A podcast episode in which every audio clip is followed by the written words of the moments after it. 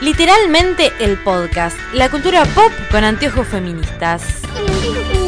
Con anteojos feministas. Con anteojos feministas.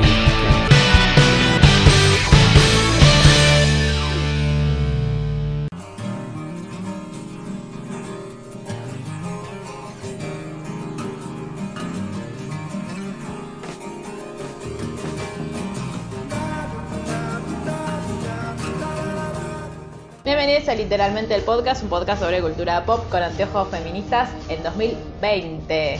No puedo creer que sea 2020, ¿vos sí? No sé, no estoy segura. ¿Cómo estás, No, no lo pensé mucho. Bien, Somos dos. somos dos. Somos dos porque van a estar de vacaciones Sí. y somos dos porque esta serie es nuestra serie. es como... Sí. Nos falta Dalma Maradona nada más. Ah, no, y de eso quiero hablar también. Eh, le queremos dedicar este podcast a mi persona favorita en este mundo, después de su papá, que es Dalma, eh, que ama a Jack Pearson casi tanto como yo. Parece muy bien. Le mandamos un beso. Le pasamos un beso a Dalma, eh, que dice que su marido es demasiado perfecto, pero si no, si no fuera porque su marido es demasiado perfecto, ella iría por Jack Pearson. Este, todos iríamos por Sí, Jack sí, sí, Pearson. evidentemente sí. Bueno, vamos a hablar de DC Sass. Por si no sabían. Por si no sabían. Eh, y yo desde este punto quiero aclarar que es muy difícil hablar de DC Sass porque primero porque es una serie muy maravillosa eh, y es como que vos sentís como que nunca estás como nunca podés terminar de expresar todo lo maravillosa que es. A mí me pasa cuando, cuando se la quiero recomendar a alguien que no sé por dónde empezar a recomendársela. Y aparte porque es una serie en la que pasan muchas cosas, como que va y viene todo el tiempo, a veces medio que te confundís un poco, entonces vamos a tratar de... Vamos, a- vamos a ver qué sale. Vamos a ver qué sale. Esta es temporada 1 de DC Sass, eh, que tiene 18 capítulos, cosa que Jerry no entendió de la 2 y pensó que tenía 12. Todas las temporadas tienen 18 Claro, de capítulos. ahora en más ya lo sé. Y están divididas en dos partes, que es lo que me acabo de enterar. ¿Cómo no sé? Y porque los salieron los primeros 9, de la Jenny, 4. Esto yo ya te lo expliqué en algún otro momento. ¿Qué? El calendario de televisión de allá ¿Pero me cortan la serie? siempre. ¿Pero, por, pero cuánto Desde que estás el mundo es esperando? mundo, pero en Gilmore Girls pasaba lo mismo, lo que Pero pasa yo que vos no te enteraste. Pero yo Gilmore Girls la miraba en Warner que te ponían el capítulo 1 de las 5 y, y al pero otro día había te ponían... salido hace 7 años, ya lo tenían todos juntos como No, Netflix. yo, Gil, yo Gilmore la vi de, como corresponde cuando la subieron a Netflix. Porque cuando estaba en Warner te ponían capítulos mezclados todo Bueno, el tiempo. justamente, desde que el mundo es mundo, el- viste que ellos empiezan las clases en otro momento. Sí, en junio. En junio. Eh, perdón, no, en septiembre, como Harry. Bueno, las, las- los programas de televisión empiezan en septiembre, octubre. Sí. Entonces, tienen hasta Navidad, Sí. más o menos, algunas terminan un poquito antes, cortan hasta enero, las que vuelven en enero y hay algunas que vuelven más tarde ¿Y todavía. por qué hacen eso? Who knows? No, pero te- no, no tienen vac- allá. pero no tienen. No ¿Cómo sé. que no? Vivo acá. No sé, yo nunca seguí eh, así como en vivo una serie de Yankees. Esta es mi primera vez. Entonces, ay, lo que voy a sufrir el año que viene entonces. Claro. Pero para cuánto tardan más o menos en volver? Porque esta, esta había terminado un montón. No, no terminó en diciembre, terminó antes. Ahora te lo confirmo exactamente. Gracias. Volvió ayer. Claro, ayer es el primer de- capítulo, o sea, es el primer capítulo de la segunda parte de la 4. Sí, que vos sola le llamas segunda parte. Después de la Pero bueno, escúchame, si corta, está dividida en dos. Si me- a mí me dejas dos semanas sin serie, es como que no tengo serie. Es más de dos semanas, es casi un mes. No, los mato. Los mato. Esto es como mirar Friends y, y- y ver el último capítulo de Bueno, la. de hecho pasó algo que no lo voy a contar porque Ah, gracias. pasó ayer, pero Yo no lo vi, eh, todavía. y hacen referencia a una cosa Sí. que, o sea, un detallito que para mí Sí. dije, esto algo dijeron en el capítulo anterior Sí. y no me lo acuerdo. ¿Y lo fuiste a ver de nuevo? No, ah, ah. Lucila. Tenía que volver a bajar el capítulo. Era A como streamear, a streamear. streamear el capítulo. Le agradecemos mucho a nuestra oyente que nos cedió su cuenta Sí. de, de Prime para que podamos ver. Va, Yo veo por ahí quizás. Eh, No, yo todavía no chequé, ¿ves? El último, el capítulo 9 de la temporada 4 Sí. salió el 19 de noviembre Claro, ¿ves? Era más. en. Thanksgiving. Claro. Me comí la Es- gente. es- ese capítulo es, También hacen eso con Thanksgiving. Thanksgiving. Todas las series hacen eso. Bueno. Friends hacía lo mismo. Sí. Si vamos a Friends, déjame comprobar mientras estoy hablando con todos ustedes. Seguramente el capi ¿qué ¿Están las capítulo? fechas también? Claro. Mira. Y pero no sabía que, IM que IMDB también tenía fecha. ¿Estás en IMDB? Obvio. Ah. Eh, ¿qué capítulo IMDB de- no está auspiciando Claro. esto, ¿Qué capítulo de Thanksgiving te acordás? ¿De qué temporada? Ay, obviamente el de la 8. El de la 8. Vamos a la 8, con que es más identificable. ¿Cómo se llama el. Sé, el, el que está Brad Pitt, Sí. que me importa. ¿Cómo se llama el. Yo igual quiero, voy a reiterar, a mí no me gusta Brad Pitt, solo me gusta ¿Ves? Brad Pitt en ese capítulo. The Y One with the Rumor. Esa, The One with the Rumor. Es el 22 de noviembre. Sí. Salen después los dos que siguen, que son el de Mónica Woods y uno más, que es el último, es el 13 de diciembre de 2001. Y el capítulo 12 sale el 10 de enero. Ay, qué Todas las series eso. hacen eso. Es- Me parece muy malo. Por favor, nunca lo apliquemos acá. Yo, a mí mi gran problema es entender cómo vos empezás primer grado en junio en 2020 y lo terminás No, en septiembre, eh, septiembre. en septiembre y lo terminás en, o sea, primer grado lo terminás al año siguiente. Claro, es un quilombo. quilombo. Eh, Me parece mucho es más normal lo nuestro. Obvio, es por las estaciones. En España tienen lo Sí. mismo y de hecho a mí me llama mucho la atención de las influencers que yo seguía que sus agendas eran siempre tipo 2019-2020. Porque claro, Claro. son agendas escolares. Bueno, el otro día, ¿a quién se la.? Ah, a mi amada Roxy McMichael, no la había nombrado todavía. Eh, voy a empezar a cobrar un peso cada vez que diga Rosy McMichael. Yo voy a poner un peso cada vez que diga Taylor y vas a poner un peso cada vez que diga Rosy tenemos McMichael. No, vos- no, porque vos- yo me quedo yo con tu te lo peso, doy, claro. Intercambio. Estamos lavando dinero. O no. Eh, de a un peso, no sé. Cambiemos de billetes de a cinco. Y ahí la que Ay, más no. se las queda pierde. Porque no las puedes cambiar en ningún lado. Es como el uno. Em, No, sí, a mi papá se lo podemos dar. ¿Por qué? Porque trabaja en. Me lo cambié. No vale. no estás entendiendo el juego.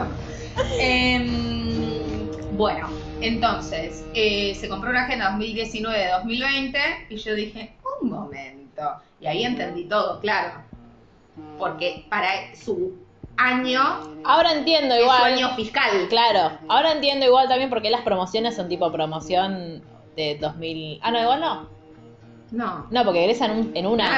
Claro, Pasa que aparte el, el son curso. promoción 92. qué Claro, pero yo. el curso lo empezaron el año anterior. No importa, pero es cuando no recibís. No, sí, ya sé, pero digo, qué raro. Es todo muy raro. Bueno, en fin. This is us. Bueno, sí, volviendo. Volviendo a- al hilo conductor. A mí, yo tengo Sí. que contar, yo la vi, esto que hablábamos en el colectivo mientras veníamos para el estudio Luis Miguel. Eh, Ah, ¿querés anunciar que también vamos a hacer un podcast? No, ya, ya lo anunciamos, ya lo anunciamos. Estén atentos al podcast de Luis Miguel. Eh, yo la vi, ni bien se estrenó. No Sí. me acuerdo si era porque estaba Milo o porque iban a pasar una serie familiar, no sé. Yo lo bajé en el momento, se ve que no tenía nada que ver hace Claro. cuatro años, y dije, de hecho ya vivía acá. Eh, Claro, sí. Lo bajé y dije, ah, eh, a ver qué onda. Y yo no sabía de qué se trataba la serie. Eh, y me pasa que ese mismo día yo se la cuento a Gerardo, o sea, lo vi, lloré, me encantó. Sí. Básicamente, no. El camino de las series favoritas de Luli. Eh, y se la quise, esa noche Sí.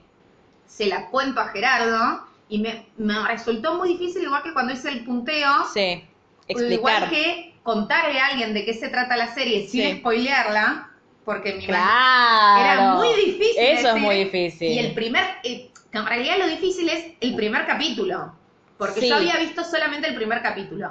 Y quiero inte- que intentemos hacer eso. Bueno, igual, antes de que nos adentremos en eso, por si nunca escucharon un podcast nuestro, vamos a hablar con spoilers. O sea, toda esta temporada Ah, sí. es spoiler. Aparte, con esta, esta serie es casi imposible. No, olvídate. Pero um, vamos a hablar de las cosas que nos gustaron más de la temporada, de muchos hechos puntuales y obviamente vamos a spoilear todo lo que pasa en la serie. Si no nos conocen, así somos. Eh, a mí lo que me pasó es que, eh, bueno, como saben, yo amo a Milo Ventimiglia porque soy Team Jess de toda la vida, como toda persona de bien, como Dalma seguramente. Y lo que me pasa con DC Sass, eh, yo la verdad que no conocía la serie. mm, En un momento, cuando ya estaba avanzada la serie, creo que ya cuando iba por la segunda temporada, eh, no sé si lo encontré en internet o alguien me contó que estaba Milo Ventimiglia haciendo otra serie. Lo que pasa es que, ¿qué me pasaba a mí? Cada vez que yo quería engancharme con una serie, pues estaba Milo Ventimiglia, Milo Ventimiglia o se iba de la serie Sí. o no, sé. héroes? No, ni en pedo. Porque cuando la quise ver, dije, Seba, me dijeron, Seba, Milo Ventimiglia. No, no, ni pedo la miro. Porque seguramente me encariñe con él y después me rompa Sí. el corazón. Como hizo Amy Sherman Palladino cuando me sacó a Jess de Gilmore Girls. A mí algo que me pasa con DC Sass y con Gilmore Girls que encuentro que, que me gustan mucho es que Aparte en realidad, Milo. aparte de Milo Ventimiglia, podría, podría ir a Alexis Bledel a hacer un cameo, ¿eh? Yo la tiro, la tiro. Eh, es que siento que son, obviamente son series muy familiares porque básicamente lo que cuentan son historias familiares Sí. y que los personajes están muy bien construidos. Más allá de que DC no tiene tantos personajes secundarios como Gilmour, que es lo que hablamos siempre, Sí. que lo, lo rico de Gilmour Sí. es eh, como, mm, no sé, Kirk o Miss Patty, que son Lane, como, sí. claro, como... Bueno, por manera que Lane tiene un poco más de protagonismo, pero tipo. Kirk, que aparece para 5 minutos por capítulo y nada más, es como que son personas que vos te puedes encontrar por la calle, como Sí, que... sí, sí, acá hay muchos menos. Claro, hay muchos menos, eh, pero en Ninguno, definitiva, eh, son pocos los personajes secundarios. por eso, son muy poquitos. Porque en realidad yo pensaba ponerle, ¿no? La familia Randall Sí. son re o sea, no son tan principales como ellos. No, pero incluso la, a mí, cuando ya eh, viendo en la, en la segunda temporada, incluso las hijas de Randall, como que las empezás a ver como, Sí. como muy bien constituidas Y a, y también. a medida que va pasando el tiempo, todavía más. Eh, pero sí, como yo siento que en definitiva lo que nos está contando Disas es la historia de una familia. Si a vos no te interesa la historia de la familia, No. no, es que eso tipo tiene mil giros, o sea, tiene giros en torno a eso. No es que yo siento A mí, que no es Haciendo el punteo, Sí. dije, uh, esto, que, que contarlo no capítulo por capítulo, pero el punteo lo armé eh, personaje por Claro. personaje. Dije, si tengo que contar qué pasa en cada capítulo, y después me di cuenta que en realidad no pasa mucho. Pasa Yo- un montón. claro. Pero lo que voy es, no es de contar, es más, eh, es tal situación y no, hay, no es que, no sé, eh, chocaron y murió Claro. alguien No, y de no. golpe eh, robaron un banco, o sea, no. No, no, no. Es, es eso, es una serie que es lenta. Pero es lenta y es Y es re maravillosa. Es- sí. para mí es eso, es yo disfruto mucho viendo la serie. Viste que por ahí hay series que en un momento decís, bueno, voy a ponerme a olvidar con el celular porque yo con esta no puedo, me gusta mucho. Me, me pasa lo mismo con Gilmour. Yo con, me acuerdo que Ma- Mar siempre decía que ella para dormir se pone Gilmour. Yo no puedo porque yo necesito prestarle mucha Claro. atención porque me gusta mucho, no porque no la entienda. No, no, no, Sino no. porque me gusta, siento que cada cosa que dicen. No, porque qué sé yo, hay, hay otras series que las, las tenés que tenés que prestar atención porque si no te perdés en la trama. A mí me gusta mucho escuchar, me, me siento que el guion está muy bien, que el, pero igual el personaje de Randall es lejos del personaje más filosofa junto con Jack en toda esta serie. Yo lo amo. Bueno, pará, vamos por partes. Necesito que contemos el ¿De qué trata This ¿De qué se trata This? Yo cuando trato de explicar de qué se trata de Quizás digo que es una serie sobre una familia, sobre la historia de esa familia que le, está como dividida en dos porque te cuentan la historia en de, de en realidad la historia de ellos tres, del, como- de los, de sí, de The Big Three, tres, sí. eh, pero te la está como dividida entre lo que están haciendo ahora de sus vidas, como en el presente, y mucho flashback a, creo que son los 80, no estoy segura, 80, 70. Tengo la información Eh, para darte. bien, gracias. En realidad, no es solamente ahí. Digo, No, bueno, pero ahí desde que, desde como que es, en realidad cómo se constituyó esta familia, Claro. la historia de la constitución de esta familia. Sí. De- o sea, en el presente, cuando ellos cumplen, o sea, la serie empieza cuando tres personas cumplen 36, cuatro Claro. personas cumplen 36 años.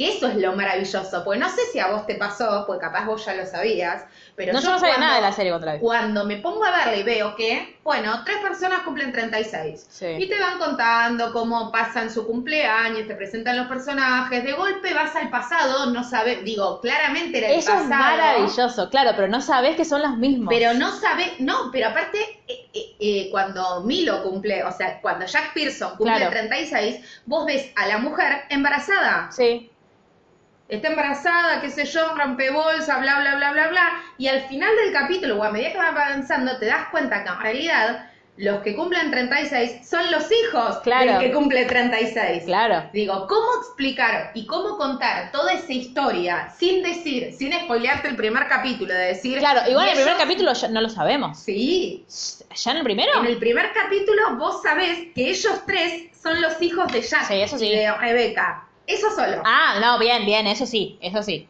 Eso solo.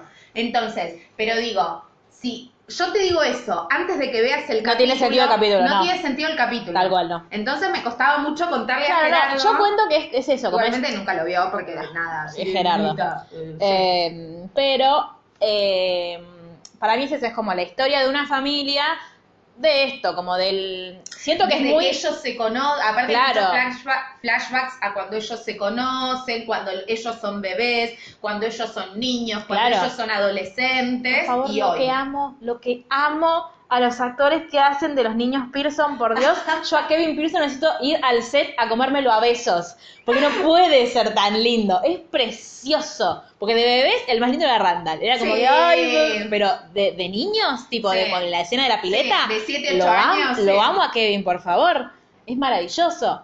Eh, yo siempre aclaro, por supuesto que es un drama, porque Obvio. como Sí. van a, o sea, si, no te gusta llorar, claro. claro. Si no- Todos lo, la, lo que, la particularidad que tiene esta serie es que todos los capítulos en algún momento lloraste. Y si no lloras lagrimias. Sí, sí, sí. Es terrible. De hecho, yo hoy le estaba contando a Pau una cosa que pasó. eh, y yo- le contaba y yo sentía como que me estaba emocionando. como- y Paola me miraba como, "Ay, Geraldine, por favor, juguito de intensidad. Pero, eh, pero sí, es... eh, yo de hecho a mí me pasó eso, yo cuando la empecé a ver no sabía de qué era, solo sabía que estaba Milo Ventimiglia y con eso me alcanzaba. Claro, Como, no necesito no- más nada. No me importa si es mala la serie.Igual me habían dicho eso, que era muy buena, pero no me habían explicado mucho de qué trataba. Eh, pero sí, ahora que lo decís, sí, el, el primer capítulo es difícil contarlo sin como que pierda, sin... que pierde el encanto de verlo, Claro. de, de enterarte mientras lo estás viendo. A mí lo que me pasaba aparte es eh, Milo Ventimiglia, Jack Pearson, que es el padre de la familia, Sí. Y su coprotagonista Es, es, Mandy Moore, la amo. Ahora la más. Decime qué pensabas cuando dijeron Milo Ventimiglia y Mandy Moore. Yo de Mandy Moore me acordaba que era una cantante teen. No, ¿De yo la amo a Mandy Moore de Un Paso para Recordar. No sé de lo que la amo. estás hablando. A Walk to Remember, la película, la que ella tiene leucemia. Amo esa película. No sé de lo que me estás hablando. No, no, no, yo ella la amo. Mandy, aparte de que, es hegemónicamente preciosa. Sí, sí, Eh, Me parece el. ¿Viste esta gente como que te, te- Yo siento como que traspasa en el sentido de que ella en su vida también debe ser re simpática, re divina, como muy. No sé, como muy, muy Rebeca. Sí. Como que yo siento que ella tiene. Obviamente, yo, uno ya no, yo ya no diferencio. No, totalmente. eh, personaje de persona, te pido mil disculpas para mí. Rebeca de segundo nombre. Claro, y. Milo Ventimiglia es el mejor marido del mundo. El mejor marido y padre. Marido, Decime- padre, todo. Vos, bueno, estás Sí. casada, pero Milo. Olis. Nada. Eh, nada, pídenle a sus amigos que se suscriban a nuestro canal, así tenemos muchos suscriptores. ¿Y, quién algún hace esta serie? Bueno, y la- NBC. NBC. Me lleva a conocer a Milo Ventimiglia, por favor, sí, gracias. No les cuesta nada. Eh, nada, como que siento que ellos dos son muy naturales cuando actúan. Sí. Entonces es como, yo a ellos les creo. De hecho, hay un montón de rumores de que estaban saliendo en la vida real. Más allá de que puede ser verdad, Sí. para No, mí tiene que ver con que tienen, hablamos lo mismo, sí, sí. que tienen mucha química y eso traspasa. Como que yo les creo un montón Sí. que, que son una familia, que ellos están re enamorados. Yo a ellos los veo y siento que se aman. Digo, los veo como se miran, no sé, me, están, siento eso, que, que trabajaron muy bien sus personajes. Y después, bueno, tenemos a eh, lo- The los Big tres Three. hijos que es, hay una particularidad Sí. porque Rebeca estaba embarazada de trillizos Sí, cuando los va a tener uno de los tres fallece sí. porque bueno los embarazos trigemilares son complicados son Y más en los embarazos de 80. riesgo, más en los 70 Ah, 70, perdón. en los 70 vos pensás que vamos a hacer una cuenta veloz no sé si Sí. será poner en 2016 ¿sí? Sí. 2016 menos 36 es 1980. ¿Y por qué no me da buen? Porque capaz no está situada en 19... ¿Por qué te digo que... eh, Claro, yo no sé, no, me parece que no está, eh, no, porque de hecho hoy vi un capítulo en el que eh, un personaje hacía cartas y la fechaban en 2011. Y como que eso era, si no era el presente, era un presente como muy, era un pasado muy cercano. Eh, entonces debe estar más o menos por ahí. No, igualmente sí es en 1980, listo. Ah, bueno. Listo. Lo que es en 1970 y monedas es cuando Cu- ellos se, se casan. se- claro, cuando todavía no eh, la discusión. Bueno, ya vamos Sí, a un capítulo donde pasan cosas. Eh, pero bueno, claro, el, está dividido en dos el primer capítulo en porque es- realidad, esto sí lo voy a decir como para ubicarnos, ellos se conocen en 1972, Sí, ¿sí? que es como cuando se conocen, y cuando ella queda embarazada es en 1977. claro. Entonces, un No. año después... eh, 79, si nació en el 80. tres años de embarazo. Sí, son los elefantes. No ¿En sé, los 70? ¿Los embarazos? es que eran tres, entonces Claro, cada uno. Pobre Andy Moore. Qué bien la Lucila obstetra de los 70. Por eso, por eso estaba podrida, pobre. Hashtag Esi para Lucila. Bueno. Ay, por favor. Bueno, Bueno, la cuestión es que el primer capítulo se divide entre el nacimiento de lo de, bueno, de gente sí, y de los trillizos, claro, sí. y a la vez esto el cumpleaños de los tres. Que aparte cuando te presentan a los personajes grandes son y, y de Son gran- muy diferentes. de grandes Kate y Kevin no se parecen. No, en nada. Bueno, y Randall claramente no. Claro. Este, No, pará, decimos claramente no. Porque es, hay algo que claro, es importante. Randall es una persona de color. Claro. Entonces, Eh, Esto es algo. Lo discutimos todo el día de hoy, no lo sabemos, eh, pero yo es- creo que es como decir Nia que no, que es como algo que pueden decir Sí. ellos. Entonces nosotros decimos personas de Persona de color. color. Randall sí, o sea, Porque siento que eh, discrimina. Bueno, no importa. Me, me suena. ay, díganos porque no sabemos, no, no, no queremos ofender a nadie. No, claro, no es para ofender a nadie, sino realmente porque no sé cómo. Claro. Entonces, no me acuerdo si dando hacer memoria de, de la vez que hicieron la entrevista en Futurock, de cuando hablaban, pero hablan de mujeres negras igual. Sí. Cuando, cuando fue todo lo de la apropiación cultural con las trenzas y todo eso, pero hablan de mujeres negras. Bueno, Lucía, sí fue hace meses, ¿por qué crees que haga? Bueno, el- la cuestión es que está como dividido así Sí. el capítulo, que por eso es como que vos nunca hilás que son las mismas personas. Claro, hasta que ves al niño. eh, Kevin es sumamente de adulto, Sí. es suma, o sea, la- presentemos a los personajes, ¿no? Sí. Jack es el mejor padre del mundo, el mejor marido Sí. del mundo. Rebeca Es una cantante. Es cantante. Ah, y Jack trabaja de, de subconstructor. es constructor, trabaja en una empresa constructora, claro. Eh, Rebeca es cantante Y ama de casa. eh, y ama de casa, por lo que sabemos, estando embarazada. Claro. No sabemos ni antes ni después, por lo menos por ahora. Sí. Randall, no sé bien qué hace, pero eso es un, un hombre de negocios al que le va muy bien. Claro, por donde estoy viendo yo, él habla como que, ¿viste, que ellos hacen como carreras raras en Estados Unidos, Sí. como que estudian una cosa, ahora está como en algo de la ingeniería, Sí, pero después pero no sé qué estudió. Es, es un genio, es lo que claro, el tipo es un genio y labura en una empresa donde le va muy bien y labura muchas horas. Claro, y igual le trabaja mucho con números, como que dan muchas Sí. estadísticas, Eh, está casado con Beth que la amo. y tiene Dos niñas. eh, dos hijas. Tess y la chiquita que no me acuerdo cómo se llama. Y la Porque chiquita. Tess es la única que hasta ahora se mandó una cagada. Sí, Tess y la chiquita. Eh, es, es una pareja, una pareja, no, una familia feliz, la Sí. de Randall, los amo a todos. Sí, listo, sí, chau. Tenemos a Kevin, que Kevin es eh, Actor. actor y es hegemónicamente bello. Sí. Puede no gustarte, pero vos No, lo ves obvio, y es, es, Es como yo te digo Brad Pitt, Brad Pitt a mí no me gusta, pero es hegemónico. eh, es la hegemonía. para mí, y está filmando una serie que se llama The The Money, es muy que para mí es como quién es el jefe. Ay, sí, cuando lo leí en tu punteo me hiciste reír tanto. ¿Quién es el jefe si lo vi? Bueno. Pero vi la versión argentina con el pelotudo Bueno, de Nicolás. sí, uh, ¿cómo ah, uh, sí, no sé, ese, Vázquez. Ese, Vázquez.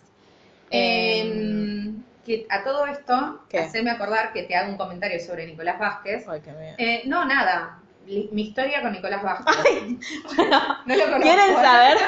¿Quieren saber la historia de Nicolás, del único Nicolás Vázquez? Mandé a escuchar la temporada 2 de DC Sal Claro. cuando salga. Ahí lo va a contar. Eh, como es, pero es medio quién es el jefe, ¿no? Que Sí. es un pibe que es niñero de Y es tonto. estarado, claro. Sí, es musculoso. muy lindo. Tony Danza era lindo. No vi la en los original. yo. 70, 80 cuando salió, eh, y cuida niños. Y básicamente tiene un conflicto con la serie porque él no quiere, tiene como un gran breakdown y no Sí. quiere eh, trabajar más en la serie. Entonces Claro. todo esto, como todas las series, las sitcoms de esa época, son con audiencia. Entonces tiene... Boluda, yo me enteré viendo el backstage que Friends era con audiencia. Pero es que que era mentira, que eran reidores tipo en Ajá, playback. ajá, ajá. Claro. No. Pero boludo, hubo gente que pudo ver. ¿Y cómo hacían para. Y como cuando firmaban la un gente contrato? se anotaba cua- a ver Mirta Legrand. No es lo mismo. Mirta Legrand sale en vivo. Esto está grabado. No ¿Cómo, siempre salía en vivo. ¿Cómo no? ¿Cómo no? O sea, que les hacían firmar un contrato para que no spoileen. Y puede ser, qué sé yo, ¿no? Me haces Bueno. preguntas que no tendrían respuestas para darte. Bueno, Em, sí, tiene una serie y un, un día piró. Claro, se enojó. piró, y se enojó. Kate es un... A mí me costó mucho escribir la parte de Kate. Sí. eh, porque- Es que Kate, yo no tengo bien claro qué hace hasta avanzar la temporada 2 Sí. que empieza a hacer algo. Eh, Pero es como el asistente de. es- Sí, en, prim- en primer lugar, digamos, como que toda su historia gira alrededor Sí. a que es una mujer que tiene mucho sobrepeso Sí. y está lidiando todo el tiempo con bajar de peso, con su imagen, con lo Sí. que le cuesta, con los prejuicios que hay con la gente, etcétera, etcétera, etcétera. Sí. Eh, de- en el segundo capítulo nos centramos que en realidad Kate, digo, es eh, la asistente de, de Kevin. Sí, porque eh, ellos, Kevin siempre tuvo una relación muy difícil con Randall, desde chiquititos. Kevin en realidad tiene, ya como con las temporadas más avanzadas se va como hablando más, pero ya vos cuando ves los primeros capítulos de, en los flashbacks, cuando los ves de niños, te das cuenta que él como que es, es un niño, que yo, yo diría que es rompepelotas, pero en realidad lo que le pasa es que él, él ve que como que sus padres son dos, la atención nunca está como muy dirigida hacia él, entonces está como todo el tiempo queriendo llamar la atención para Sí. eso, para que le den bola. Entonces, de hecho, está, hay un capítulo que yo eh, se me desgarra entera, que es ¿El de la eh, pileta? el de la pileta, que van Bueno, y espera, le dice... Espera, espera, espera, espera, que quiero terminar de presentar la escena. Entonces son estas tres personas que cumplen 36 años Sí. y a su vez Jack Pearson cumple 36 años en el pasado. Sí, la mujer rompe bolsa, van al hospital, uno de los bebés fallece, uno de los trillizos, que eran... sí, es muy bueno lo del si, obstetra. si querés limones, hace limonada. No, no eso, que el, el obstetra de ella tuvo peritonitis, entonces no Ah. la pudo atender y, tuvo, y vino este viejito, que la historia del viejito a mí me hacía llorar. Aparte de eso, todos los Todo. personajes, algo les pasó, pero es maravilloso. Eh, y tienen a Kate, a Kevin y... A un- Kyle. No, Sí. porque Randall iba a ser... No, Randall fue Kyle. El Y bebé, se cambiaron. claro, el bebé se iba a llamar Kyle, el tercero. Sí. ¿Y cómo le ponen a Randall? Antes de ponerle a Randall. No, es que creo que le querían poner el nombre, porque después se dieron Ah. cuenta que no podían. No sé, ¿eh? bueno, no importa. Y un tercero que obviamente también era con K. Sí. Porque nada. Eh, fallece el nene y justo en el hospital eh, habían Claro, porque aparte, eh, ese, es eso, dentro de ese capítulo hay tantas, de- está hilada la historia del obstetra que los va a atender, que cómo llega el obstetra a atenderlos a los Pearson. Eh, después la historia de cómo llega eh, Randall al hospital, porque a Randall lo, lo dejan abandonado en una estación de bomberos. Lo encuentra el bombero, el bombero está en crisis con su mujer, entonces lo lleva a su casa porque lo quiere adoptar él. La mujer le dice, pero la, la forma de superar una crisis no es trayendo un pibe, o sea, ¿qué decís? ¿Qué estás haciendo? Claro, entonces lo lleva al hospital, lo deja ahí, y cuando Jack sale, aparte, Rebeca, no, como que fue raro el parto, porque como que empezó siendo parto natural y después, no sé, creo que lo tuvieron que intervenir, entonces ahí como que bueno, el- lo sacaron a, a Jack de la, de la sala, eh, y cuando Jack, que el doctor le explica, dice, bueno, mira, el tercer bebé no sobrevivió, que y le dice esto de hace no sé cuántos años, dice mi mujer y yo también perdimos un bebé, la vida me dio el limón más amargo y yo tuve que hacer limonada con eso. Y vos vas a poder también. Y justo se encuentra al bombero, que se ve que en los 70 pues estaban fumando adentro Sí. de un hospital. Hola. Eh, y le pregunta cuál es el tuyo y le dice, estos dos, dice, ¿cuál es el tuyo? dice, no, dejaron a este bebé abandonado en mi estación y lo traje. Y ahí Milo, que es el rey de las ideas, dice, vaya, vaya, vaya. Y va y le dice algo que para mí es maravilloso, pero que, nada, a haber opiniones encontradas, que le dice a Beck, le dice, yo te prometí que nos íbamos a ir de acá con tres bebés y nos vamos a ir con tres bebés. Porque acabo de adoptar una sin tu consentimiento. bueno, dale. Porque quiero llevarme este a casa.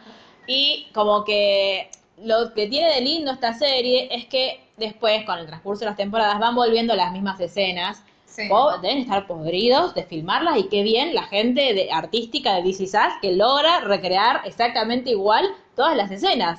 O sea, todos los escenarios en los que filman, evidentemente no lo filman todo de una. O sí, No, no tenés preparado el guion así, no, ni pedo. A mí vuelven todo el tiempo. Lo vuelven a hacer todo el tiempo. permitime dudar. Y Te permito dudar. Todo el día, pensado. el día que yo vaya a entrevistar a mi Emilia, le, voy Le vas a preguntar eso. Disculpame, ¿vos cuántas veces filmaste la escena de- del parto, la escena de la pileta, la escena de del Super Bowl? 80. La escena de cuando... Bueno, iba a decir otra cosa. Temporada 1. Sí. Zip it. Bueno, entonces, así es como Randall llega- pasa a ser un Pearson, digamos, ¿no? Claro. Entonces, nos centramos que estos tres, que son completamente diferentes, que es voy a... Aparte son siempre un diferentes. personaje de color, un chico completamente hegemónico y una chica que tiene problemas de Contrahegemónica. sobrepe- claro, sobrepeso, bueno, son hermanos. Pero aparte son porque- Trillizos. Claro, son, que bueno, para, para mí algo muy, como, no sé si destacable, pero algo que hace la serie es que no les dice trillizos. No, no, Les no. dice The Big Three. Sí. Y amo el cantito. First came me, and then it came me, and then it got me, and so we are the Big Three. Ah, Ya no me lo acuerdo. No. Pero es tan maravilloso. Yo te miraba como así, Sheriff. Ajá. Para, lo voy a googlear. Pero es tipo, me acuerdo que arranca con, porque evidentemente eh, Kevin es el que nació primero. Entonces, bueno, no sé por qué evidentemente, bueno, Kevin nació primero. Entonces es tipo, first, first, ah no, tipo, mam, tipo, mamá y yo éramos dos, y entonces vine yo, grita Kevin, es como un mantra que tienen entre ellos. Sí. Primero vine yo y después vino no sé quién. Después vine yo y después yo y después yo y ahora somos un equipo de papi fútbol. Más o menos. Bueno, entonces ese es el primer capítulo y quedas terminantemente enamorada de la serie y de absolutamente todos los personajes. ¿Qué es chant? En inglés. Chant como. No sé, pero tengo miedo de spoilearme algo googleando. Acá.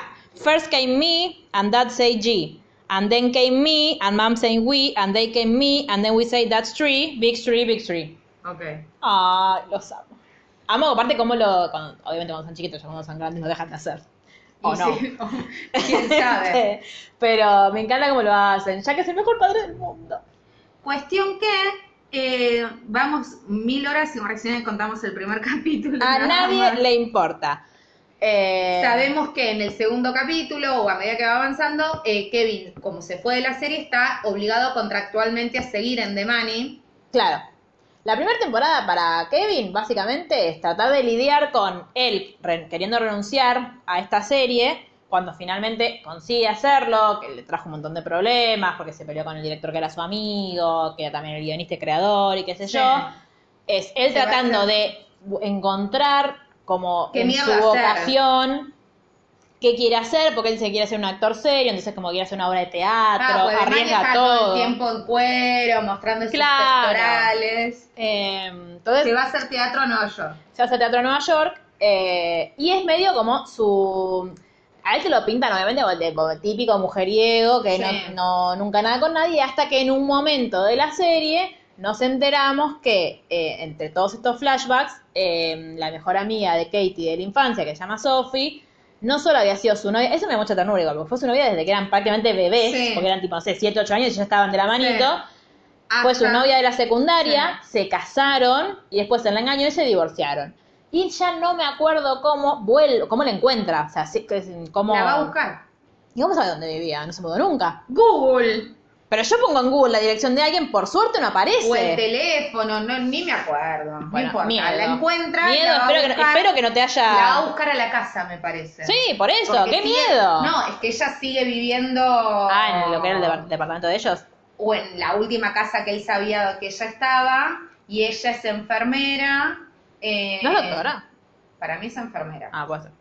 Eh, estaba bueno, y hacen- con alguien. Sí, y hacen como que recrean la primera cita. Es Sí. muy lindo, pero él es un gil. Sí, él es un gil porque Y ella es muy mal. divina. Sí. A mí me cae bien, Sofi. Sí, ¿Me sí, va a mal en algún momento? No, creo que no. Estaba tratando de hacer memoria, pero creo que no.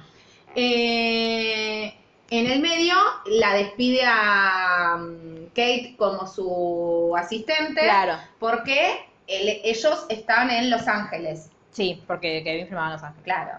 Se tiene que ir a Nueva York a hacer la obra de teatro. Claro, y Kate tiene toda su vida en Los Eh, Ángeles. Y Kate tiene toda su vida en Los Ángeles y aparte conoce a alguien. Claro. En, eh, ella estaba yendo como un grupo de rehabilitación. En el grupo de rehabilitación hay como... No, un grupo de descenso de peso.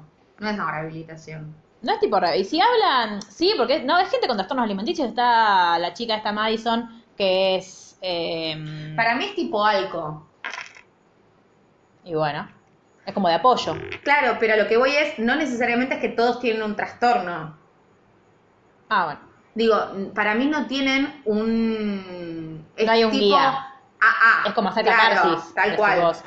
O sea, no hay un profesional. un psicólogo, tal cual. No sé, ¿eh? Capaz Eh, digo cualquiera. Va a una reunión. Sí. Y ahí lo conoce a Toby. Sí. A mí al principio me caía como el culo, porque a mí la, la gente que hace muchos chistes me cae mal.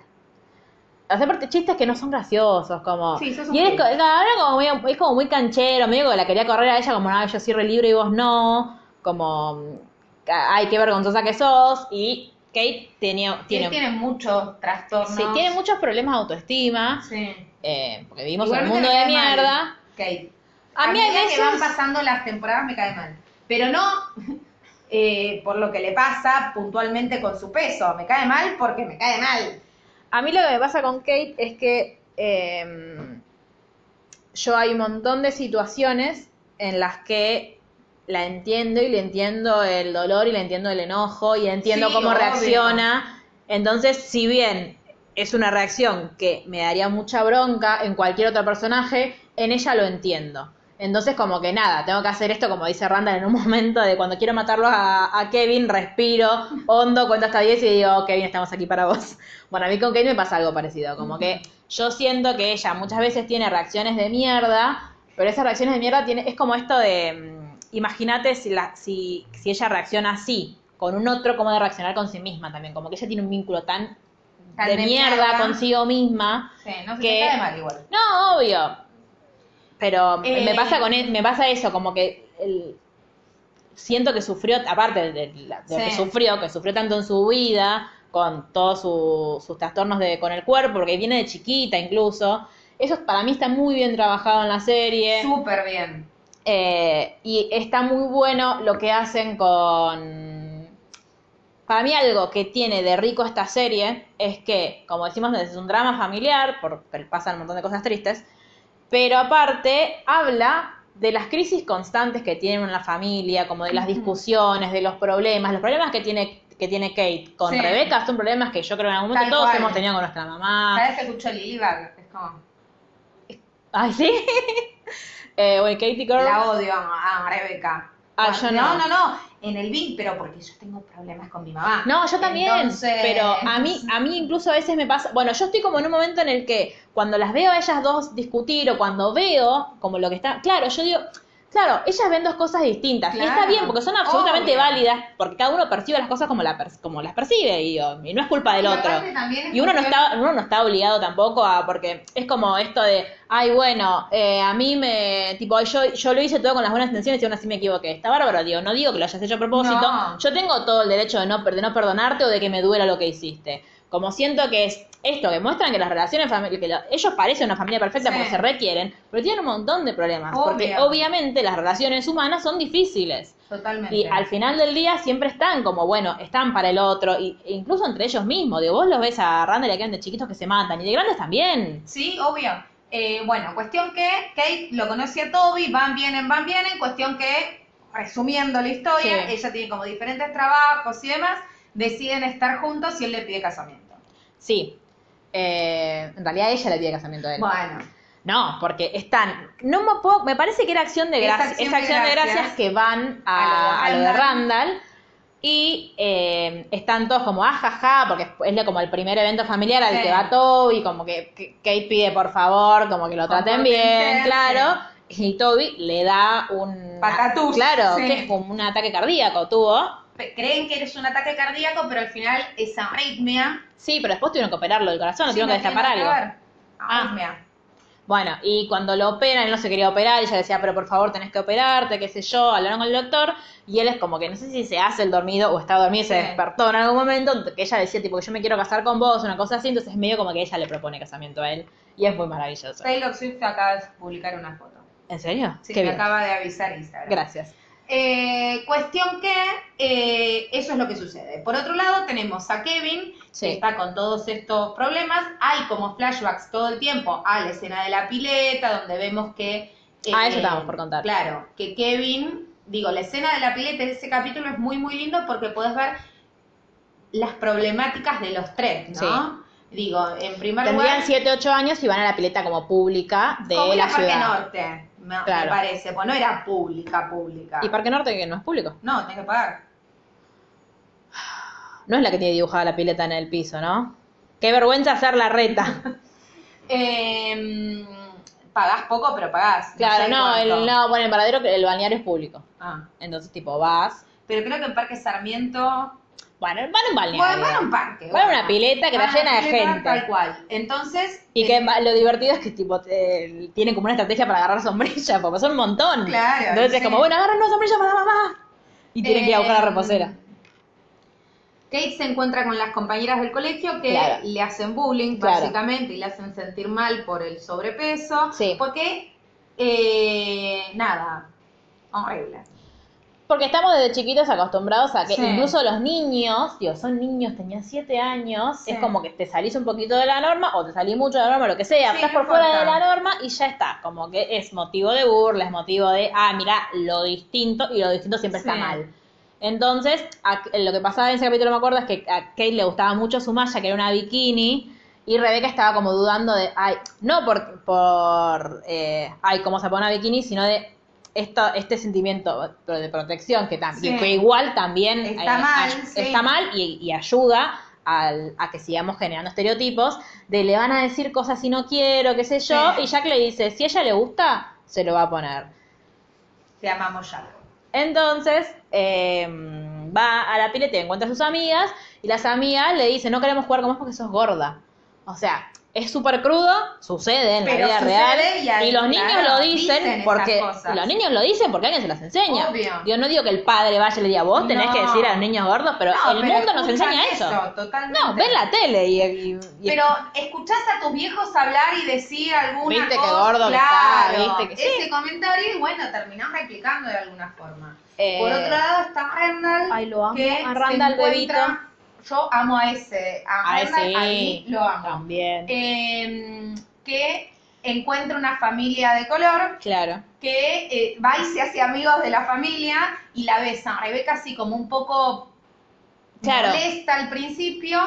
eh, Y lo va a buscar. Lo va a buscar y la madre le da, la madre de la familia le da un consejo a Rebeca de, che, Llévalo a este peluquero. llévalo a este peluquero pues, y se lo toma mal y después como que termina aceptando. ¿Pero por qué? Porque obviamente, por una, eh, digo, ella siente que la están juzgando. Después, a lo largo de la serie, igual también hay un montón de situaciones en las que, digo, vos entendés también por qué ella tuvo esa postura. Sobre todo después con todo lo del juez y qué sé yo. Como que ella siente que todo el tiempo le están diciendo que ella no puede criar a un niño negro. sí, Como que el niño negro tiene que estar con una familia negra y ya porque son los que saben cómo satisfacer sus necesidades. Entonces, esta, esta señora igual no se lo dijo mal. No se lo que dijo pasa mal, claro. es que ella ya estaba inquieta porque Randall estaba medio preguntando, porque, a ver, evidentemente se Yo dio cuenta. más Claro. que la leche, ¿qué onda? ¿Qué pasó? Claro. Igualmente nunca le ocultaron que es No, no, no, no. No, eh, Lo que le ocultaron claro, es otra cosa. es otra cosa. No, y dos cosas muy Sí. importantes. Pero, eh, no, a mí me da mucha gracia la escena de cuando él está como en esto de a ver quiénes serán mis padres, que los busca, la escena del supermercado, que va, le dice a la, a la gente, va, encuentra gente de color y le dice, ¿puedes hacer esto? Y como que Sí. enrolla la lengua para, entonces Rebeca dice, pero ¿qué haces? ¿Por qué le preguntas a la gente, a, tipo, a extraños si Sí. saben enrollar la lengua? Dice, porque por ahí si saben enrollar la lengua son mis papás. Claro. Como que es algo que yo puedo hacer Sí. y capaz que si ellos lo hacen es como que... Y es genético, Claro, mi amor, es un bebito hermoso. Y claro, él como que, aparte también en, en Estados Unidos, bueno, en Estados Unidos y en el mundo también, porque digo, eh, Argentina es un país profundamente xenófobo Sí. y racista, eh, como que él en el colegio incluso después empezó a sentir también, más allá de que después lo cambian porque Sí. es un genio y va a un colegio mejor, o sea, como un colegio como de avanzados, eh, entonces él como que quiere ir a jugar con, con otros niños. Sí. Y la, la señora esta lo ve, le ve como que le, le pica mucho la cabeza, entonces le dice, che, mirá, qué sé yo. Y Rebeca, sí, se lo toma como el culo. Después entiende que es ver- que por más de que ella eh, se esfuerza todo el tiempo en decir, che, mis hijos son iguales, y evidentemente son, los tres para ella son iguales y los Sí, quiere de la misma los forma, de la misma forma, pero pero tienen necesidades, distintas. diferentes. Entonces que va... de hecho es el conflicto con Kevin, Claro. digamos, ¿no? Sí, todo bien que voy a ser bestia. Él es negro y ella está excedida de peso, pero a mí también me pasan cosas. Bueno, que la frase de Kevin en ese, mm, en ese capítulo es, eh, él casi se ahoga en la pileta y Jack lo, lo agarra, tipo lo Sí. saca, pero le dice, casi me hago porque vos estás muy ocupado viendo que Kate no coma además y mamá está muy ocupado viendo que Randall no se sienta adoptado. Y y nadie se, nadie se fija en mí. Y es hermoso como termina ese capítulo porque está Jack tirado en el piso con los tres bebitos en el pecho durmiendo Sí. la siesta y Rebeca del otro lado y vos decís, te amo Jack Pearson, necesito tener cinco pibes tuyos, no Cinco tres. hijos tuyos, Claro, claro. no me alcanza con tres. Bien, eh, entonces, digo, a medida que van creciendo, Kevin va teniendo conflictos con Randall. Sí. Digo, en la adolescencia no se aguantan. De hecho, Son Kevin muy diferentes. se va a dormir a Al Kevin. sótano. Claro, Kevin era el niño popular y Randall era un tragalibros. Claro. Entonces, Randall claro, era un nerd. Que encima iba a una escuela de nerds. Claro, conviviendo en la misma habitación, aparte con muchos trastornos de ansiedad Sí. Desde muy chiquito, que a Kevin lo sacaban Sí. porque no dejaba de ser un nene. Entonces se termina enojando y se hace su habitación en el sótano de la casa, Sí. en el que vive hasta que no viven más en esa casa. Claro. Eh, chan, chan, chan, chan, pues estamos hablando de la primera temporada. Sí, no, lo que pasa también es que eh, para mí ahí también se marcan como muchas las diferencias, como que Kevin en, Kevin en la escuela es como el chico popular, Sí. porque es el jugador de fútbol, el lindo, el que sale Sí. con la porrista. Después está Kate, que con medio como que no se puede adaptar, porque si bien es la mejor amiga de la porrista, Sí. también es como que no tiene muchos amigos, como que le va, le va costando un poco más. Y eh, Randall, que termina yendo, que de hecho ellos dudan un montón si mandarlo a esta escuela Sí. o no, pero después ven que él, se- que él va y le gusta y se siente muy bien. Y eh, para mí el problema también que tiene Kevin con Randall es que, eh, bueno, obviamente Kevin está muy celoso de la atención que recibe Randall, pero Sí. él cree que... como que Randall, no sé, no sé si se regodea, pero como que le gusta y es- él se da cuenta que es como recibe más atención. Sí. Y él busca, como que él siente que él es, es inteligente o hace cosas para que tipo, ay, mirá, mirá que gro-", para que todos le digan qué groso Sí. que es. Y él como que su, su salida fácil es como joderlo, tipo esto, eh, cuatro ojos, eh, nerd, no sé qué. Sí. Y Kate es medio como la que media entre los dos, porque Kate siempre se lleva bien con los dos. No hay momentos, yo no, No no, recuerdo hasta ahora hasta de ahora, peleas sí, fuertes entre Kate y sus dos hermanos.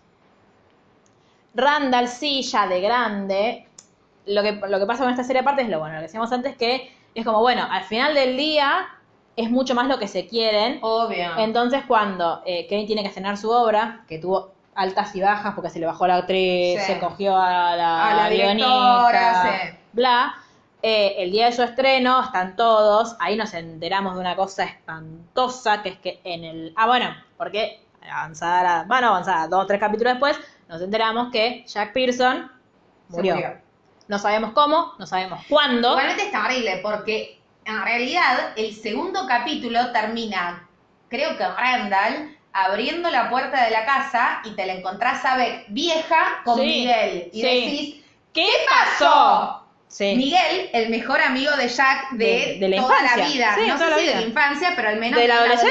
adolescencia adultez. Sí, fueron al colegio juntos. Eh, casado, ¿no? claro. Miguel está casado con la mujer de Yo su aparte- mejor amigo. yo y vos aparte no sabés qué vi- le pasó a Jack hasta ahí. Vos Claro. No sabés si se divorciaron. Aparte decís, lo ¿qué carajo? No, se murió. Se murió. Te casaste con la mujer de tu mejor amigo muerto. Muerto. Sí, shame on you. O sea, yo, a mí es algo que está todo bien, pero yo a lo largo de la serie, de hecho, es una de las cosas que le pregunté a Dalma. Digo, en algún momento te lo explican, me dice, sí, pero no te alcanza la explicación. Como, no, no te, no te interesa, Sí. no lo querés. Eh, no sé si en algún momento va a tener un rol importante. Hasta ahora para mí simplemente molesta. Eh, o sea, molesta en el sentido de que, no, no me sé... parece que es una compañía para. Sí, bueno, pero me parece, me parece innecesario el hecho de que sea Miguel. Hasta ahora. Capaz Bueno, que después tiene sentido, no, no lo lo sé. sé. Eh, pero sí, el tema de, de esto es que vos sabés que Jack se murió, pero no sabés qué edad tenían los nenes cuando se murieron, no sabes cómo Claro. se murieron, no sabes dónde se murieron, no sabes nada, y te Nada. empieza a desesperar. Yo empecé a mirar los capítulos con mucho miedo. Porque, en cualquier momento se puede claro, morir. ma- ma- ¿Te acuerdas que te pregunté? ¿En qué- ¿Y en este? ¿Es en este? ¿Es en este? ¿Es en este? Eh, pero entonces, claro, de grandes, eh, como que lo tienen muy presente a Sí. Jack. Y hacen como esto de Dick Tree cada vez que hablan por Sí. teléfono y qué sé yo.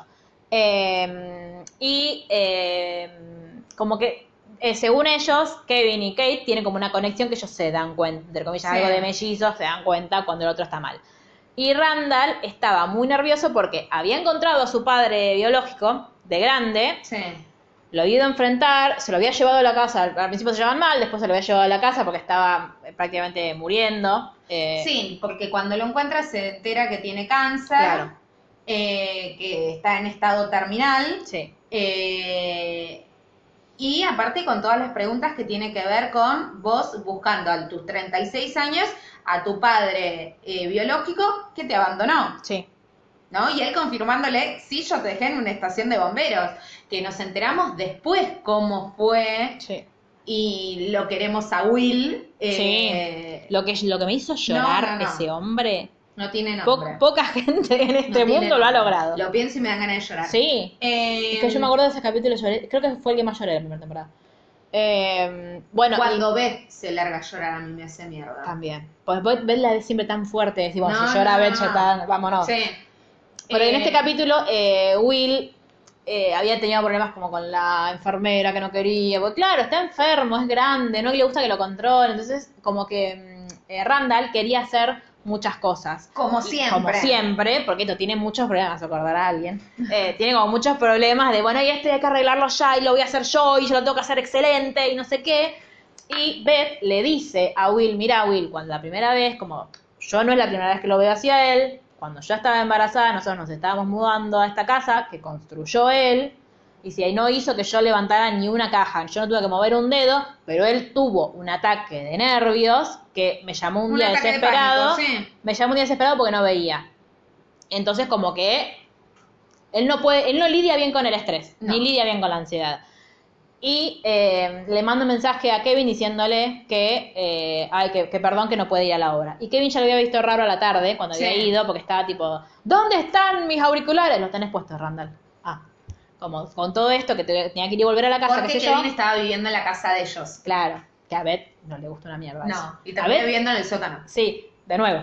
Eh, a Beth Kevin le cae mal en Sí. líneas generales. Siempre le cayó mal en líneas generales. sí. Eh, Es la que menos quiere, digamos. Sí, y bueno, tiene razones. Bueno. Eh, entonces Kevin deja la obra y lo va a buscar y lo encuentra, tiene un ataque de pánico. Es, En la aparte, oficina, es claro. sí. Y te recrean la situación de cuando ellos eran chiquitos pasaba lo mismo, que él le tenía como un ataque y Kevin iba y lo ayudaba. Como que, bueno, respirá. O es algo que, que hacía Jack, que les agarraba la cara y le decía, todo va a estar bien, todo va a estar bien, respirá. Y ellos respiraban. Y entonces como que es, es muy maravilloso el vínculo que tenemos. ¿Qué es esto? Tipo, son hermanos, se recontraputean.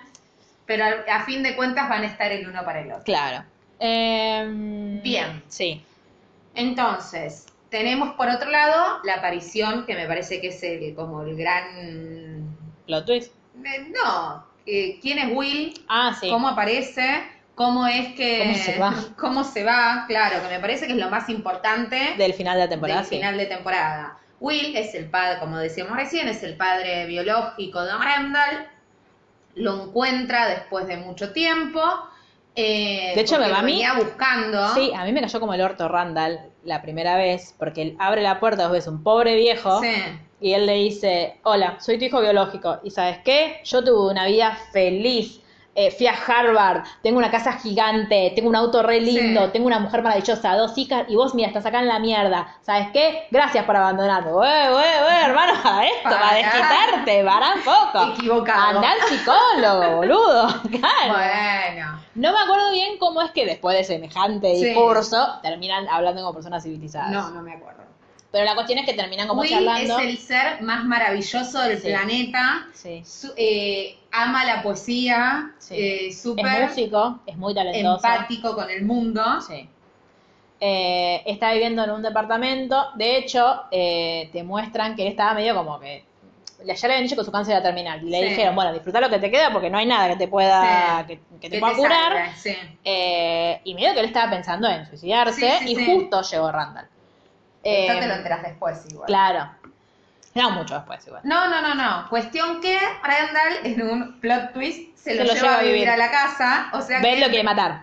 Beth lo quiere matar el 80% Sí, todo el del tiempo. tiempo. Pero por eso me encantan como pareja, porque siento que se complementan un montón. O sea, Beth es la persona que me parece que tiene el mejor carácter de, DC Sass, que es súper frontal y que siempre sabe decir las cosas bien, porque es como muy... Sí. O sea, no es careta, no es que te la disfraza, No, no, sino no. que te dice las cosas pero te las dice con respeto. Si te va a putear, te puteas con Sí. respeto. Cuando lo putea Kevin, lo puteas con respeto. Em, Cuestión que eh, empiezan a convivir con Will Claro. en la casa, las nenas lo conocen, lo quieren, le explican lo que es- aman, claro, sí. le explican quién es, y uno empieza ahí a ver en flashbacks la historia de, de Will y de por qué, cómo conoció a la mamá de, de Randall, eh, cómo termina dejándolo a, a la vida de mierda Tenían que tuvo. una vida como de consumos problemáticos de sustancias. Sí. Eh, eso lo lleva, bueno, la madre medio a abandonarlo y a Sí. él no quedarle otra opción que para darle una mejor vida Claro, lo, de- lo deja, lo deja en, la, en la estación en de estación. bomberos. Y se arre- o sea, no se arrepiente, sí lo se va a arrepiente, buscar, pero sí, claro. y ve que en- lo va a buscar al hospital y ve que eh, Rebeca se lo está llevando, o sea que la ve a Rebeca, la va Rebeca lo ve, Sí. Rebeca lo busca, Sí, Rebeca lo encuentra sí. y le dice, no quiero que te acerques nunca más a mi hijo, Pero le pone como uno de los poetas favoritos. el apellido de uno de los poetas favoritos de Will era Randall, no me acuerdo el nombre, no me lo pidan. Sí, William Googleenlo. Randall, no sé. Eh, y eh, entonces ella, lo que les pasaba era que le habían puesto otro nombre a Randall y no, me gusta igual el tiempo que se toman todos para escribir los Bueno, pibes. pará, ¿sabés qué? Y esto es cierto, tengo un conocido que vive en Londres, Mm. tuvo un hijo y tienen seis meses para ponerle el nombre. El pibe Acá tenés seis meses para inscribirlo. seis meses sin nombre. Bueno, casi como el Baby Emma. Ay, no le pusieron Baby Girl. Me parece un lindo nombre. Idiota. Pero al menos fue nada cuando nació. Acá Sí, seis meses, ¿cómo le decís? Che, pibe. Sí, no, claro, no sé cómo harán con el certificado de nacido vivo, pero no importa. Eh, la cuestión es que... Gerardo eh, viene y me grita en la panza. Eugenia. claro, bueno, O pero sea, ustedes ya lo decidieron. Pero escúchame, vos retrasar las cosas jamás, Lucila. No. Eh, entonces, eh, cuando vuelve Beck, de, obviamente ella no le dice nada a Jack, No. que va, nunca le cuenta. O sea, Jack nunca se entera. Jack que nunca se entera que- Rebeca que Rebeca conoce, conoce. al padre biológico de Randall. Eh, entonces vuelve y le dice, me Nadie parece... se entera No, hasta, ahora. Claro. Eh, dice, me parece que le tenemos que poner Randall y a, Jack le gusta, entonces le ponen Randall. Eh, y en esta famosa cena de acción de gracias, Sí. el famoso día de acción de gracias, eh, vos, creo, no creo que ella ya había hablado con Will, ah, como que en, eso, en ese Sí. interín, y le dice, por favor, no le No digas digas nada, nada. pero Beth se entera porque le cuenta a Will cuando Porque, comen claro, brownies comen locos. brownies locos Ay, la Beth es lo más, y boludo. se le escapa porque Sí. eh, en Estados Unidos y creo que acá también se usa la marihuana como paliativo del dolor. Claro, acá se usa el aceite de cannabis. Eh, y marihuana también. Lo que pasa que, de hecho, yo tengo la madre de una amiga que falleció de cáncer y le dijeron anda a fumar faso. Claro. Eh, Entonces, Sí. Beth le me dice. colgué con lo de mi... Claro. Eh, Beth le- cuando llega Rebeca le dice, mira, a mí William me contó esto y yo no quiero guardarle secretos a mi marido porque lo estoy mintiendo. Así que por favor, vas y se lo decís. Pues a Beth Sí. te pone los puntos en dos segundos. Eh, Y y, antes de que que se se lo pueda decir, encuentra Will, no, eh, perdón, No, eh, Randall. Randall encuentra una carta eh, de Rebeca para William o William para Rebeca, Sí. no me acuerdo. eh, y ahí dice, pero ¿cómo? ¿Vos sabías que él era mi papá? ¿Vos lo habías encontrado? Yo estuve tanto tiempo Sí. buscándolo. Porque aparte es re desgarrador verlo, en, cuando, cuando pasan los flashbacks, es re desgarrador verlo a Randall. Lo de la lengua, Sí, todo. es terrible. Es muy terrible. Cuestión que... Y él le pregunta, ¿papá sabía? Y ella no, tu papá nunca lo supo. Como, imagínate, Cuestión que... ¿qué hombre Jack Pearson? Eh, finalmente Will termina muriendo. Eh, Ellos se van de viaje. al hijo, sí. Ellos se van de viaje porque... a, su, a Memphis, su ciudad Claro, natal. porque Randall, después de que tiene el ataque este, medio como que... eh, Renuncia a su laburo. Claro, renuncia a su laburo, igual es muy bueno como renuncia, porque le manda y dice, hace no sé cuántos años que trabajo acá, no sé cuántas no sé cuántas horas extra, qué sé yo, y me mandás una canasta con De frutas, diciendo, orto, claro, sí. o sea, vos te parece que yo los mando a todos a cagar, renuncia. Cuando renuncia, nada, él como que sigue en tratamiento, le dan Sí. calmantes, no sé qué mierda le hicieron, pero él se quiere ir de viaje y Beth le dice, no te podés ir de viaje, tuviste un ataque de ansiedad, no sé. Sí. y- Te vas a matar en el auto. Claro, entonces van con el doctor, tiene que pedirle permiso al doctor de William para que, que les asegure que va a sobrevivir al viaje y al doctor de. Randall. Entonces les, les dan permiso, van. Will, eh, sí, William se reencuentra con su primo, que de ahí te muestran como toda esta Sí. historia que a nadie le importa, pero que es muy linda. Eh, Tocan. tocan ahí. Randall está aparte, ¡ay, es mi primo, mi primo, mi primo! Como que está re emocionado. creer, sí. Y yo lo quiero cagar a piñas ahí. Me acuerdo que la llama, no, porque ¿qué pasaba mi primo? Randall, no me interesa hablar con tu primo, déjame en paz. O sea, no lo conozco. Eh, y finalmente después eh, William se empieza a sentir mal, no se puede levantar Sí. de la cama, están como en un hostel y cuando lo llevan al hospital le dicen, che, mira, tu papá está en las últimas y dice, bueno, eh, decime cuánto sale un vuelo de acá a Pittsburgh, es que viven Sí. ellos, eh, para Randall, eh, que lo pago y dice, no, no, es que le quedan horas. Entonces le dice, eh, Be- Beth le dice, bueno, llevo a las nenas, dice, no, no quiero que las traigas. Sí. Y el William se muere, eh, creo que incluso se muere recitándole el, el poema o algo No, con el poema no, pasa. no, no, no me basta. Eh, pero sí, no, yo. Porque aparte, claro, mientras él se va muriendo, te ponen Sí. muy bien musicalizada esta serie, me parece maravillosa. Y te van poniendo flashback de Sí. William de joven, de Randall de niño, No, de es los últimos días. Es eh, el dolor. Sí, pero no- eso es lo que hablábamos hoy. No es un llanto que te, que te quedes en la mierda. Es un llanto como liberador. Igualmente, a mí lo que me pasa es que cuando se muere un padre, no un Sí. padre, padre, madre, un padre, Claro. Gerardo sabe porque mi llanto es diferente. Claro, Entonces, el, pa- sí. el padre de quién se murió. Terrible. Eh, Y aparte acá se pone. no, el claro. padre. No, no, no. Eh, y después las nenas, al Ay, amo el funeral que le hacen. Le hacen, no, un homenaje de vida. Claro. No le hacen un funeral. le Porque un Will de las vida. dejó a ellas de encargadas. Sí. Y Kate está insoportable porque le pidieron un solo favor que era traer no sé cuántos globos y se le escaparon la mitad porque es idiota. Eh, Y Beth se larga a llorar terriblemente porque dice que lo había querido mucho y que lo había extrañado mucho y que sabe que no era su lugar eh, sentirse así, pero que se sentía como el orto. sí. Me Dice, era, dice, fue mi compañero todo este tiempo, porque Beth no estaba trabajando, No. había como postergado su carrera en pos de la maternidad como tantas mujeres, y ahora que Randall había dejado su trabajo, ella volvió como a la oficina, estaba Sí. trabajando pero como trabajaba desde su casa. Eh, entonces, claro, ella estaba todo el tiempo en su casa, estaba todo el tiempo ocupándose Sí. de eso, estuvo un montón de tiempo ocupándose de Will. William. Claro. Este, Eh, finalmente, eh, Randall y... Y- Rebeca, no me salía sí. el nombre. Me salía Beth. No era Beth, era Beck. Eh, se amigan. se amigan Sí, se pide Eh, eh, Rebeca le pide perdón. y... Después lo último que queda es la historia en sí, como de Rebeca y Jack, que como que obviamente es en flashback, pues Jack en la Murió. realidad no existe, en el presente no existe. O sí, puede ser mi nuevo Sirius. Eh, déjame en paz. Pues el fantasma de las navidades pasadas, no sé. De, no. de los, Claro. de los supertazones pasados. Tal cual. Eh, Sabemos a de hecho, de Kate. claro, de hecho, Kate, es muy bizarro igual eso. Kate tiene las cenizas y vive con ella. Y le dice que ella, eh, para el supertazón lo ve con, dice, no, lo veo con mi papá. Y cuando Toby entra, el papá es ¿Y dónde un coso de papá? cenizas. Acá. O sea, claro. En la Kate, no tenés tacto, me parece, para contar las cosas. Pero cuentan cómo se conocieron Jack y Rebeca. Lo que sí, eh, en un momento fue como medio tenso entre, porque digo, no fueron siempre una pareja feliz, No. eh, sino que en un momento se pelean mucho porque ella quiere volver a cantar y los nenes son chiquitos y ella como Sí. que se va de gira deja todo preparado. Jack medio como que... No le copa. no- no es que no le copa que ella se vaya, sino que ve algo raro, como raro entre comillas, entre ella y el cantante. Después se entera de que el cantante fue el, el cantante, en realidad, que todavía tiene ganas a Rebeca, Sí. le dice, ay, qué bueno que estés todo cool con que mm, yo cante con Rebeca, que fuimos novios. Y él como que, ah, no, sí, todo bien. Y igual, ¿cómo que fueron novios? Carajo, me perdí. Eh, Se pone un poquito celoso claro. porque está con el ex. Sí, no después lo, confía, lo caga trompadas lo caga a Alex. trompadas. Y yo ahí, que te, te leí en el punteo y me acordé, cuando en, ven, Kate está en la primera temporada que no le puede contar a Toby de su papá, no quiere hablar de eso, Sí. y le dice, mi papá se murió por mi culpa. Entonces todos prendimos las alarmas, tipo, ¿qué pasó? Ahí Sí. vemos, porque hay como un flashback al funeral, Sí. que ellos eran adolescentes. Sí.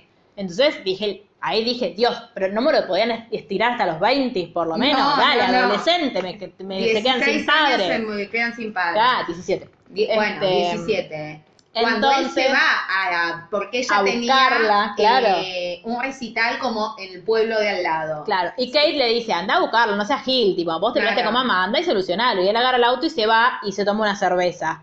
Una, y yo, unas, un, bueno, un- no hables mal de Jack Pearson. unas. Este- Bueno, no hablo mal, tenía problema con el alcohol, digo. y yo dije, mi papá se murió por mi O sea, culpa. no es joda. un out- no, no, es no. Es un tema serio. eh, en- Tiene problemas con el alcohol, De- claro. Jack Pearson. Después, en la temporada 2, cierta psicóloga dijo algo muy polémico, después quiero que me aclares. Pero en esta, que todavía ¿Cierta estamos... soy yo? No, Ah. no. No, no sé, capaz dije algo y no, me la acuerdo. psicóloga, de la psicóloga de la segunda temporada. En esta, Jack, el papá de Jack tenía muchos problemas con la bebida, Jack en un momento también, y Rebeca le dijo, basta, o sea, tenés que parar con esto. Y él como que empieza, no un tratamiento, pero como él como que empieza a autoobligarse a no tomar. Sí, Pero después, medio como que recae. sí. Ahora, Tiene diferentes momentos. claro, cuando yo lo veo a él con la cerveza y las cervezas Sí. yendo a buscarla al pueblito ese de Yo cerca, la yo pensé que se moría y yo ahí estaba dispuesta a ir hasta Estados Unidos, Y a tierra de mierda, a cagar a trompadas al guionista, porque Jack Pearson no se puede morir en un No. accidente de auto. No se De puede hecho- morir borracho, primero, Primero. sin amigarse con la mujer. Segundo. No, totalmente. Eh, de Eh, hecho, te escribí, yo puse pausa y te escribí, Lucila, decime por favor que no se muere en un accidente de auto porque dejo de mirar esta serie. No, no, y me dijiste, seguí mirando. Sí, Y seguí mirando, más no se muere. Así. claro, si se muere, si se muere, no, así. Y el Cuestión último, que ellos vuelven. claro. eh, o sea, ella lo sube al auto todo borracho Sí. y medio que se separan, se Sí. pelean o algo así y él se va a vivir a lo de Miguel. Claro, la primera temporada termina. Miguel se separó ya de su mujer. Sí. Y que él- eran pareja amiga con ellos Claro. dos. Y ella es insoportable. Eh, también, ah, eh, algo que no dijimos de esa temporada, que va a ser importante en la segunda, es que la mamá de Rebeca es insoportable. No lo quiere a Jack porque cree que es un pobretón. Me hace acordar un poco a Emily Gilmore, te digo. Sí. Eh, y bueno, la, la temporada termina con todos con el corazón roto, pues eh, Jack se va a la casa de Miguel. Sí. Que aparte vos ahí ya sabés que Miguel se va a Claro. casar con. Entonces decís, cada vez que aparece Miguel en flashback, yo estoy tipo, a ver si te gustaba, a ver si le dijiste algo, pedazo de pelotudo. Este. No, se porta siempre bien. Al menos en ese momento. Basta, Lucila. Bueno, Deja de defenderlo. Dalma y yo estamos en Pero contra no lo defiendo. Dalma, va, va- Dalma vas a tener que venir al podcast a, a hablar de esto. En fin, eh, termina así la primera temporada. Y Randall pidiéndole a Beth eh, que quiere que adoptar, quiere adoptar un bebé. en- Como un, un como- mini Randall. Claro, quiere. como Jack hizo con él. Sí. Randall, te amamos. Sí, más que intenso que sos. Eh, bueno, esta fue la primera temporada de Isis que duró más de lo que nosotros creímos que iba a durar. La Sí. segunda es peor, así que Sí. trataremos de ser más breves, pero no tenemos que hacer toda la intro, por lo menos. No, aparte hicimos mucho de, ay, ¿qué te parece la serie? Ay, es maravillosa, ay, ay, ay. Claro que sí. Bueno, Jack Pearson es el hombre definitivo. Mm, ya lo sabemos, es una conclusión a la que todos hemos podido arribar. Eh, nos gusta mucho esta serie. Eh, ya está la segunda parte de la temporada 4 disponible. Jerry la va a terminar de ver. Va a terminar de ver la 3 eh, y la mitad de la 4 para el lunes que viene ver el segundo capítulo. Y nada, si quieren contarnos si viene esta serie y quieren hacernos comentarios o si quieren decirnos algo de la 2 para que lo leamos al aire el podcast que viene, nos escriben a Literalmente literalmente, el blog. Literalmente blog en Instagram, literalmente bajo que hay en Twitter, la ronda gmail.com eh, si quieren extenderse. Y sin Ha más sido que- un gusto. Claro, ha sido un gusto, nos vemos la próxima. Besis porque tenemos hambre.